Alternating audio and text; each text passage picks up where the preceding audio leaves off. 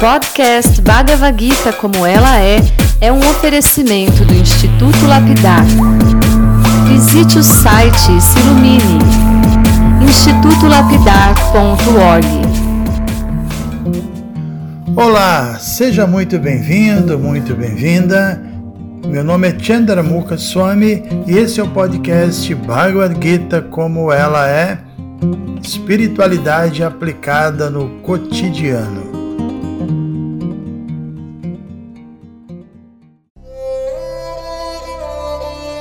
Muito bom dia a todos e a todas. Continuando com nossa leitura e comentários do verso 18 do capítulo 12 da Bhagavad Gita. Vamos falar sobre Samamana Pamanayo, que é uma qualidade importante, né, que afirma que o espiritualista realmente avançado, ele é inabalável. Não importa se ele é honrado, se ele é desonrado, se ele é afamado ou difamado, se o dia está muito quente ou muito frio, se a situação externa está lhe proporcionando felicidade material ou aflição também material, para ele nada disso importa. E, e, quanto a isso, eu me lembro que alguns dias eu mencionei a dificuldade que eu tive quando eu recebi essa mesma informação, né, quando pela primeira vez eu li que uma pessoa plenamente consciente de Deus, ela não, nem se lamenta e nem deseja. Então a minha dificuldade foi que, pelo menos na minha primeira impressão, né, que era uma impressão equivocada, um espiritualista deveria se tornar insensível, apático diante das coisas que acontecem nesse mundo, né? Eu achei estranho essa ideia de um espiritualista apático, até indolente. Mas no decorrer da leitura da Bhagavad Gita eu pude entender que não é nada disso, até porque, né? Krishna pede para Juna exatamente o contrário. A Juna que estava apático, queria abandonar tudo, e Krishna disse que não, né? Inclusive, é, no capítulo 3, no verso 30, ele diz para Juna: Meu querido Ajuna, esteja livre da letargia, né? Você tem que se empenhar na luta e, ao mesmo tempo, evidentemente, enquanto você lutar, você tem que se manter consciente de mim. Você não pode agir movido pelo interesse de, de lucro ou de obtenção de posses materiais. E também no último verso do capítulo 4, é o verso 42, é o verso famoso Krishna volta a falar sobre esse, diríamos assim, dinamismo do espiritualista, quando ele diz a Juna, portanto, Arjuna, as dúvidas que por ignorância surgirem em teu coração, elas devem ser cortadas com a arma do conhecimento, armado com o yoga, levanta-te e luta, né? Então é isso, nada de letargia, nada de indiferença, né? Por um lado, o Cristo recomenda que a gente tem que se manter equânime diante das dualidades, né? Mas por outro lado, a gente vê que ele desaprova a letargia. E essa equanimidade sem letargia é possível quando uma pessoa ela está, se equipa bem com conhecimento espiritual, né? Somente quem se ilumina com conhecimento transcendental pode se tornar indiferente às exigências mundanas dos sentidos materiais, mas ao mesmo tempo contribuir com o mundo, né? Não está preso a seu interesse pessoal e por isso também está livre para fazer o que é preciso fazer. Então, uma pessoa comum desprovida de conhecimento, ela vive absorta em Maia. Maia, energia ilusória, né? Essa pessoa está totalmente presa às, às designações materiais, que a gente sabe são pura ilusão, né? E é, e é justamente essa identificação com o mundo material que eu sou esse corpo, eu preciso ser reconhecido, eu preciso ser admirado, preciso ser amado. Tudo isso faz com que uma pessoa seja pedida de se tornar inabalável. Ela se agita, né? Quando ela não é reconhecida, admirada, sei lá, quando alguém critica. Então, se nós queremos nos tornar equânimes, nós precisamos desenvolver um conhecimento prático a respeito da nossa existência verdadeira. E a nossa existência verdadeira é eterna, não tem nada a ver com o atual personagem que por hora a gente está aqui representando. Então, para nos tornarmos equânimes, nós vamos precisar compreender na prática que nós não somos o corpo material, nós somos uma alma espiritual que está habitando esse corpo e, e, isso é temporário, né? Então, se nós é, não somos o corpo, qual a diferença que faria entre sermos ou não honrados, né?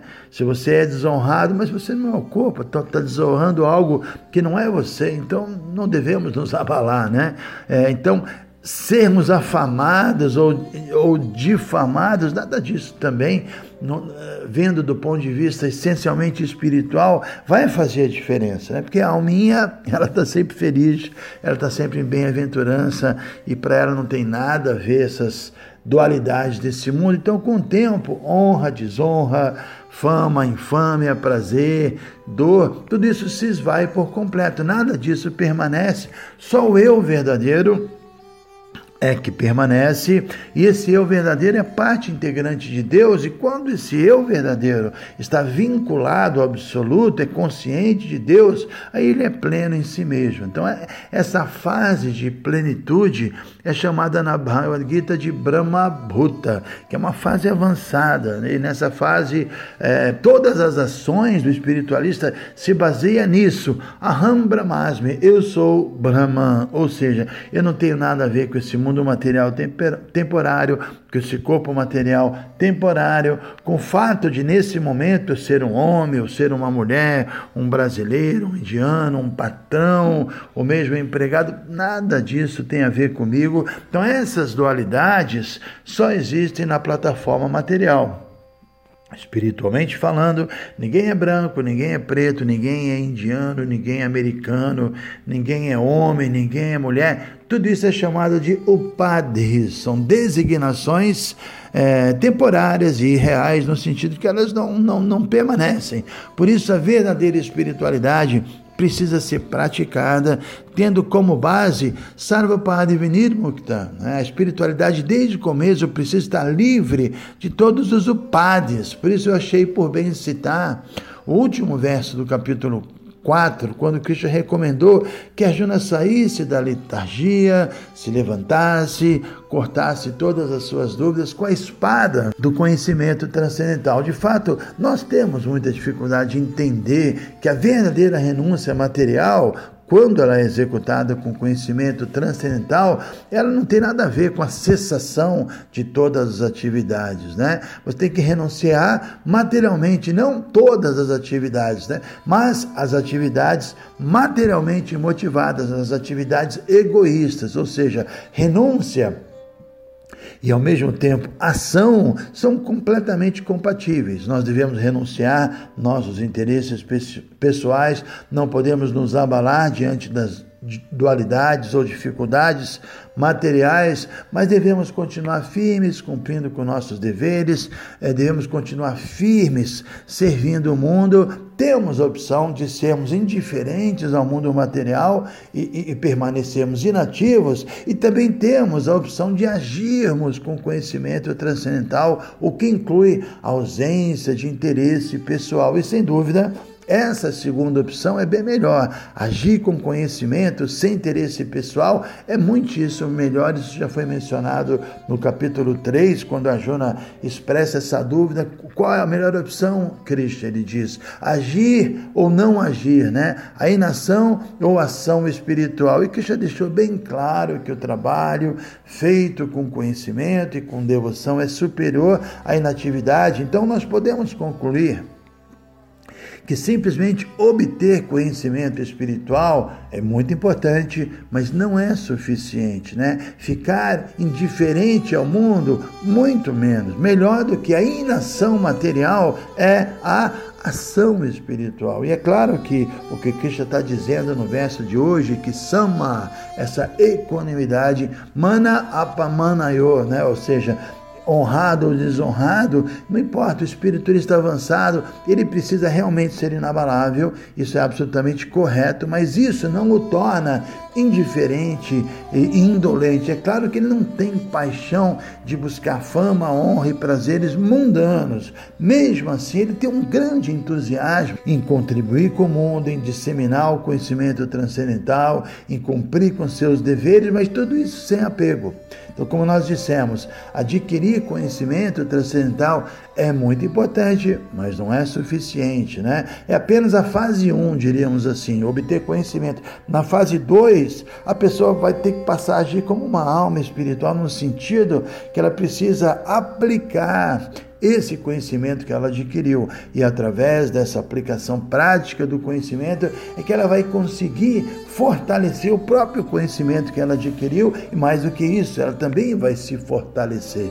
Então, definitivamente a inação material não é tão importante, o que importa é a ação espiritual, é através da ação espiritual que nós vamos conseguir purificar completamente nosso coração até chegarmos ao ponto ideal de nos livrarmos completamente com a tendência do, do, do gozo dos sentidos. E quem age com conhecimento e ao mesmo tempo consegue estabelecer sua relação amorosa com Deus, essa pessoa se torna naturalmente renunciada. Por isso, nosso mestre Prabhupada ele diz que alcançar o conhecimento espiritual é comparado a encontrar a raiz da árvore, o que é muito bom. Mas quando você age baseado no conhecimento espiritual, você está regando a raiz dessa árvore, né? E essa é a função final das orientações de Krishna na Bhagavad Gita, regar a raiz dessa árvore, que é agir espiritualmente. No início, capítulo 2, sobretudo, Krishna apresenta o que é chamado de Sankhya Yoga, que é uma, uma, uma análise desse mundo, ou seja, com conhecimento de Sankhya, nós podemos chegar à conclusão filosófica de que a alma nada tem a ver com esse mundo material, era um componente espiritual que está de passagem. Aí depois disso, depois de falar sobre Sankhya, no capítulo 3, Krishna apresenta Karma Yoga. E, e, e, em Karma Yoga ele nos ensina a, diríamos assim, alinharmos as nossas ações sempre em relação a Deus, sendo que tanto Sankhya Yoga quanto Karma Yoga, ambos envolvem a renúncia, né? Em Sankhya, a gente pratica a renúncia às atividades materiais. Eu sou uma alma, eu não tenho que agir materialmente, ok, isso já é um primeiro passo. Mas em Karma Yoga, a gente inclui interesse às atividades espirituais. Então, tanto Sankhya Yoga quanto Karma Yoga são fases importantes, são fases valiosas, mas uma pessoa que se ocupa espiritualmente em servir o mundo, obviamente ela está muito mais bem situada. Na verdade, o processo proativo é sempre superior. Né? A renúncia por si ela sempre é incompleta, porque ninguém vai ficar contente, feliz, autossatisfeito simplesmente por praticar a renúncia. A felicidade só pode ser experimentada por aquele que é ativo espiritualmente, aquele que está sempre vinculado amorosamente com Deus e age querendo agradá-lo. Então, para finalizar, já está afirmando aqui, que nós não devemos ficar tão abalados quando somos honrados ou desonrados, quando recebemos glorificação ou críticas, quando estamos sentindo prazer ou, aflição, nada disso. Essas dualidades fazem parte desse mundo. Você não pode mudar esse cenário. Desde que o mundo é mundo, existem dualidades. Pessoas gostam de você, outras não. Num dia está frio, no outro está calor. Não é possível mudar isso, né? Inclusive é um ditado muito interessante que afirma que mar calmo nunca formou bons marinheiros, né? Os bons marinheiros aparecem nos momentos difíceis, né? São aqueles que, quando tem uma tempestade, eles têm uma atitude mais enérgica, eles reagem com mais vigor. Então, essa ideia de equanimidade, não é uma coisa passiva. O marinheiro que desiste quando o mar está revolto é um péssimo marinheiro, né? Na verdade, ele nem é um marinheiro. O marinheiro de verdade está sempre pronto, sempre alerta para cumprir suas funções e ao cumprir suas funções, obviamente, não está pensando somente nele, está pensando em todos. Então essa é a mesma ideia em relação ao espiritualista avançado. Pessoalmente falando, ele precisa ser desapegado de tudo, mas precisa estar apegado a servir o mundo, as pessoas do mundo, mas evidentemente tudo em consciência de Deus. Ele não pode desistir de cumprir seu papel porque alguém está criticando ele, ou alguém está difamando, ou alguém está desonrando, então ele fica magoado e fica deprimido, nada disso, né? E também, por outro lado, ele não pode se empolgar demais demais, ficar por demais eufórico e acabar se distraindo quando ele é muito glorificado, elogiado. Também isso é um outro extremo. Então, independentemente de qualquer condição externa, com mar calmo ou com mar revolto, o espiritualista precisa cumprir seu papel. Essa é a prova mesmo de um espiritualista realmente avançado. Ele está fixo na sua posição, ele não se abala, porque já sabe que esse mundo é um oceano de, de travessia muito difícil. É, é difícil sair desse mundo, conseguir superar todos os obstáculos, né? Não é para qualquer um. Prabhupada diz isso, é muito difícil uma alma conseguir escapar dessa cadeia de sucessivos nascimentos e mortes, que é chamado de sansara. Isso é muito difícil, né? É, dentre milhares de pessoas, talvez um vai se esforçar para superar toda essa ilusão material. E mesmo desses que tentaram, que são raros, dificilmente um vai conseguir. Também a Bíblia fala: muitos serão chamados, poucos serão escolhidos. Não é tão simples assim. Então, realmente é um oceano de travessia muito difícil e um espiritualista avançado é aquele que é muito determinado, que não se abala, que, que, tá, tá, que tem essa essa, esse vigor, isso vem do conhecimento espiritual, né? Então, num dia a gente sabe, tudo pode estar muito pacífico, tudo pode estar muito calmo e no outro dia o vento de repente muda, a tempestade de repente chega e a gente vai precisar se manter sereno e tranquilo e ao mesmo tempo com muito vigor, com muita determinação,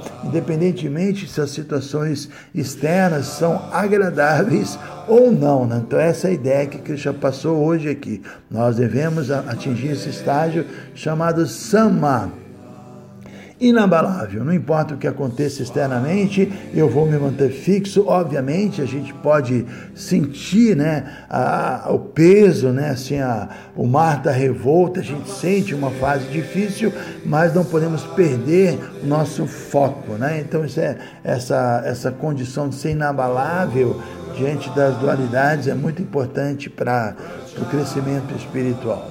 Hare Krishna.